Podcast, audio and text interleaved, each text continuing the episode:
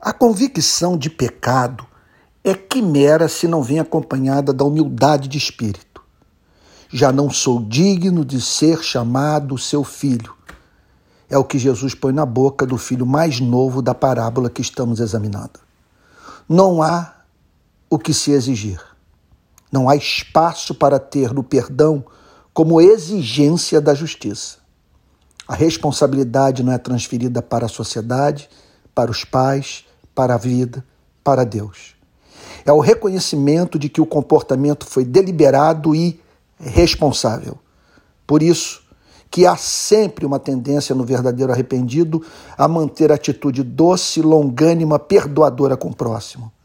Quem chegou um dia na vida ao ponto de dizer: já não sou digno, não tem como ser ácido com as pessoas. E arrumando-se, foi para o seu pai. Vinha ele ainda longe quando seu pai o avistou e, compadecido dele, correndo, o abraçou e beijou. Se você me perguntasse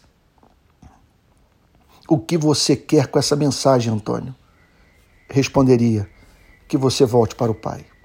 Faço diariamente esse movimento de alma. Embora tenha tomado há 37 anos a decisão de voltar para ele de modo definitivo. Contudo, eu que tão bem conheci a vida profana, aquela que é vivida fora do templo, hoje conheço as tentações da religião. Que poder esse mundo exerce sobre o espírito humano, levando-nos à vida mais mesquinha e estéril, sem que ao menos o notemos. Os pecados do altar, imperceptíveis. Como alguém já disse, vícios esplêndidos.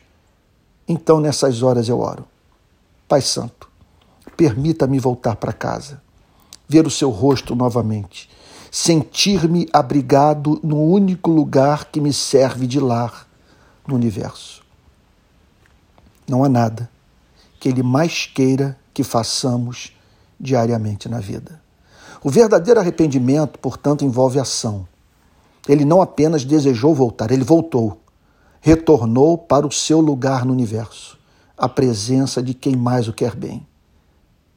Amigo querido, o que nos impede de crer assim? Por que deveríamos ter como absurdo que um ser eterno se dedicasse a gente como você e eu, se esse mesmo ser eterno assim o revelou? Eu sinto isso em relação aos meus filhos. Todos valem mais do que as estrelas.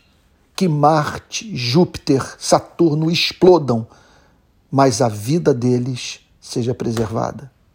Por que deveríamos tomar o pequeno, o frágil, o dependente como não amado com amor perfeito? E se tudo isso é verdadeiro, por que não voltamos hoje? Como justificar tamanho boicote contra nós mesmos?